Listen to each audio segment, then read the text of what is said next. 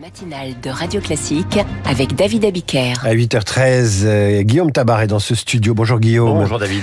Alors, l'annonce a pris un peu plus de temps que prévu hier, mais Gabriel Attal a bien été nommé Premier ministre. Une griffe Attal ressort-elle déjà de cette première journée? Une griffe Eh bien écoutez, déjà, la réactivité. Hein. Aussitôt nommé, aussitôt parti dans le Pas-de-Calais sur le terrain des inondations. Bon, vous direz que le rendez-vous était programmé pour Elisabeth Borne et ne pas l'honorer aurait été une faute. Mais ça lui permet quand même de montrer que sa priorité, ce sont les difficultés concrètes des Français, plus que les grandes considérations politiques. Ensuite, évidemment, l'image de la jeunesse.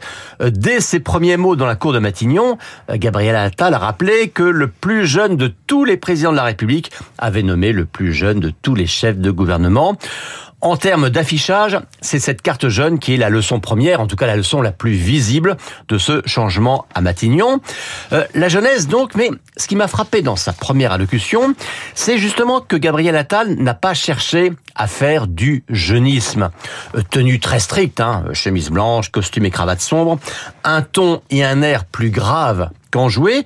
D'ailleurs, c'est Elisabeth Borne, un comble, qui hier apparaissait la plus souriante, euh, comme si, une fois la case de la jeunesse cochée, Gabriel Attal voulait se montrer d'emblée à la hauteur de la fonction. Et avec pas mal de cheveux blancs déjà à 34 ans, le nouveau Premier ministre n'est-il pas euh, une sorte d'Emmanuel Macron en plus jeune? Ah, C'est évident hein, que les éléments de ressemblance sont incontestables, euh, ne serait-ce que dans cette manière de décrocher la première place en bousculant les habitudes et les précédents séance établie.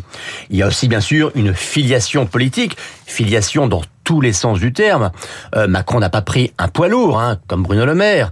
Il n'a pas non plus appelé quelqu'un qui lui apporte un courant politique. Et de ce point de vue, euh, le remaniement n'est pas synonyme d'élargissement de la majorité. Il n'a pas non plus promu quelqu'un qui a une sensibilité différente de la sienne. Avec Attal, on est dans la poursuite du macronisme pur sucre.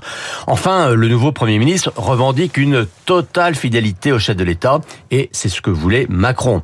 On a donc un couple exécutif homogène, pas un couple exécutif complémentaires.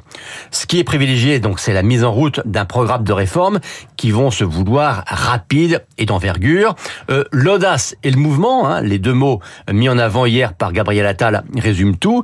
De même que les thèmes hein, qu'il a, qu'il a cités, le travail, la sécurité, l'école ou encore les classes moyennes. Revenons à la jeunesse. Pour un tel poste, est-ce un atout ou un handicap d'avoir 34 ans? Arrête, Déjà, la jeunesse est quand même une qualité qui se fane chaque jour. Euh, la preuve, Emmanuel Macron est encore après près de sept ans de mandat, le président le plus jeune que la France ait connu. Et pourtant, on voit bien qu'il est aujourd'hui obligé de jouer la carte Matignon pour donner une impression de vitalité retrouvée. Puis surtout, il y a quelque chose qui n'a pas échappé au chef de l'État, euh, c'est que le seul politique à figurer dans le classement des personnalités préférées des Français a pour nom Jordan Bardella.